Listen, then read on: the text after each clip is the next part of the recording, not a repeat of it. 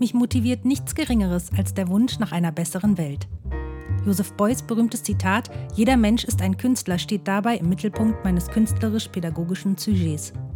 Jeder Mensch kann und soll bewusster Gestalter seines Lebens sein. Wenn Kunst uns bewegt, bewegen wir uns auch. Mein Name ist Birgit Axler-Konitz. Willkommen zum Educast von Du und ich, das Atelier. Episode 14 Das Osterspecial. Hase Hase, Kunst Kunst. Die beste aller Hasenzeiten. Psst. Wir müssen ganz leise sein. Es ist Karfreitag. Und Karfreitag ist ein stiller Feiertag. An stillen Feiertagen sind öffentliche Lustbarkeiten verboten.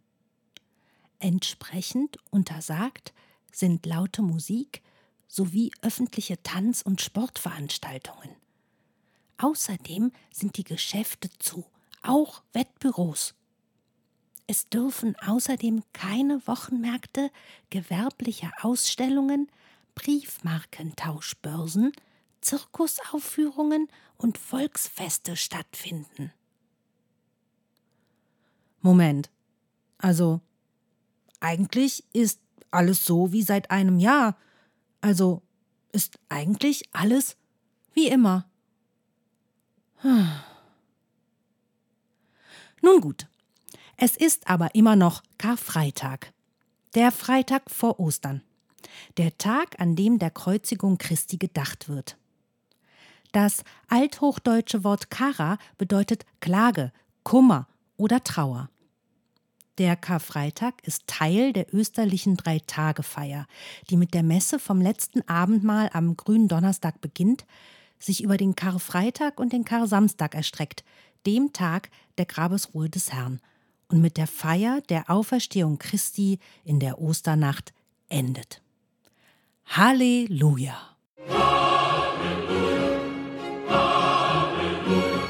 Doch wie passt hier der Hase rein?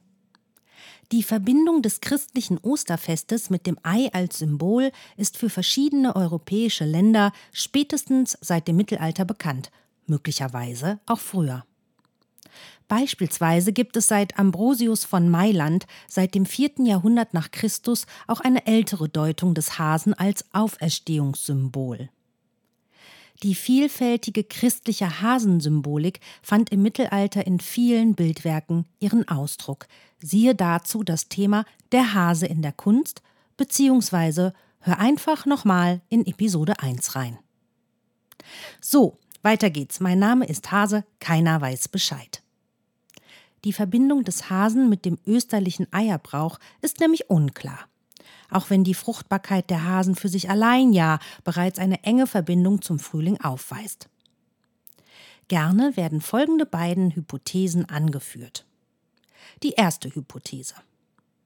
Einige frühe bemalte Ostereier zeigen das Drei-Hasen-Bild, eine Darstellung von drei Hasen mit lediglich drei Ohren insgesamt, bei denen aufgrund der Doppelverwendung von Ohren dennoch jeder Hase zwei Ohren hat.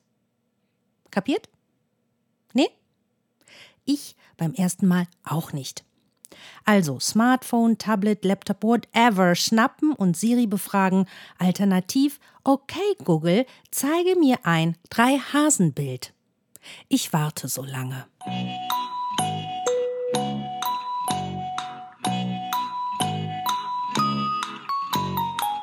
Drei-Hasen-Bild. Heute ein bekanntes Symbol für die Dreieinigkeit, die ursprüngliche Bedeutung ist Überraschung, unklar. Eventuell könnte man von dieser Darstellung auf den Hasen als Eierlieferanten gekommen sein. Die zweite Hypothese. An einer Stelle der Bibel, dem Psalm 104, Vers 18, wird in älteren Übersetzungen von Hasen gesprochen. Grund dafür war quasi ein vorangegangener Autokorrekturfehler in einer anderen Übersetzung, in der das hebräische Wort Schafan für Klippschiefer oder Klippdach mit Lepusculus, dem Häschen, übersetzt wurde. Randnotiz. Ob wir uns ohne diesen Fehler womöglich Schokoladendachziegel zu Ostern schenken würden? Egal. Jedenfalls seit der Spätantike wurde diese Stelle als Symbol für den schwachen Menschen, dargestellt durch den Hasen, interpretiert, der seine Zuflucht im Felsen Christus sucht. Diese Auslegung begründete die Hasensymbolik in der christlichen Ikonographie. So. Auch wenn heute ein christlicher Feiertag ist, genug Religion. Zurück zum Osterhasen. Der uns bekannte Osterhase wird erstmalig 1682 in der Dissertation des Frankfurter Arztes Johannes Richier erwähnt. Seine Promotionsarbeit trug den Titel De Ovis Pascadibus von Ostereiern. Hier beschreibt er einen Brauch, wonach ein Osterhase die Eier lege und in Gärten im Gras, Gesträuch und so weiter verstecke wo sie unter Gelächter und zum Vergnügen der Erwachsenen von den Kindern eifrig gesucht würden.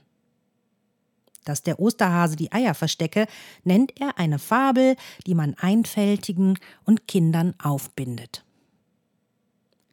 Der Grund für den Aufschwung, den der Osterhasenglauben schließlich im 19. Jahrhundert nahm, ist nach Auffassung der Kulturwissenschaften in der industriellen Herstellung von billigem Rübenzucker zu finden, wodurch die Produktion von erschwinglichen Schokoladenhasen und Eiern erst möglich wurde.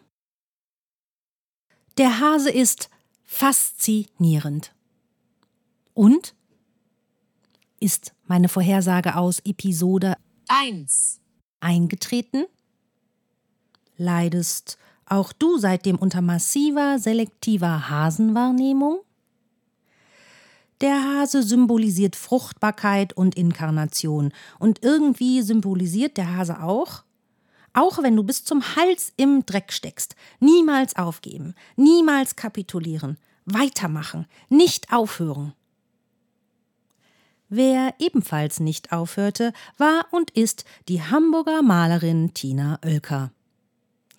Notiz an mich selber. Gewagte Überleitung, Axler Konitz. Gewagte Überleitung. Was zunächst relativ harmlos mit klassisch gemalten Jagdszenen begann, endete mit unglaublichen 1000 Hasen. Im Dezember 2007 begann sie, täglich einen Hasen zu malen. Manche relativ klassisch, andere abstrakter, experimenteller. Alle ihre Hasen haben etwas gemeinsam. Sie sind immer ein Porträt, immer im selben Format, immer Öl auf Nessel, 195 mal 130 mal 2 cm. Und doch jedes Werk ein Unikat. 2001 erscheint der wilde Feldhase zum ersten Mal als Motiv in der Arbeit von Tina Oelker und wird nach ihrem Diplom zu ihrem Övre.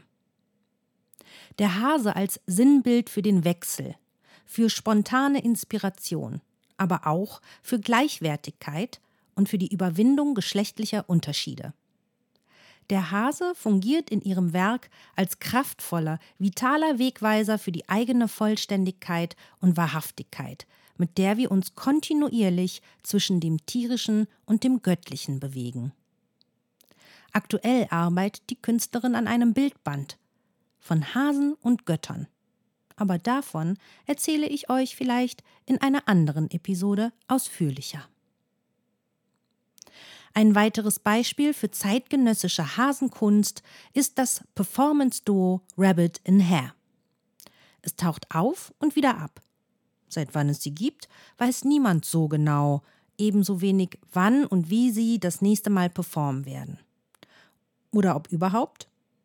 Das Sprunghafte, Unplanbare ist Teil des künstlerischen Programms, Teil ihres leporidären Manifests. Beweglichkeit und Spontanität als Kontrapunkt zur anhaltenden Ambiguität bereits vor Corona aktuell. Für mich ist Ostern und die Zeit davor motivtechnisch betrachtet die beste aller Hasenzeiten. Überall sind Hasen zu sehen. Langohren sind an Ostern und weit davor überall präsent ob aus Schokolade in den Supermarktregalen, auf Werbetafeln oder in gebackener Form in der Bäckerei. Selbst wenn wir wollten, wir können uns dem nicht entziehen. Fassen wir nochmal zusammen. Der Hase ist faszinierend. einmal näher mit ihm beschäftigt, leidet Mensch unter massiver selektiver Hasenwahrnehmung. Der Hase symbolisiert Fruchtbarkeit und Inkarnation. Und irgendwie symbolisiert der Hase auch, auch wenn du bis zum Hals im Dreck steckst, niemals aufgeben, niemals kapitulieren. Und damit endet Episode 14, das Osterspecial. Hase, Hase, Kunst, Kunst. Die beste aller Hasenzeiten. Bis dahin. Vielen Dank fürs Zuhören und vielleicht bis zum nächsten Mal beim Educast von Du und ich, das Atelier. Es grüßt freundlich Birgit Axler-Konitz.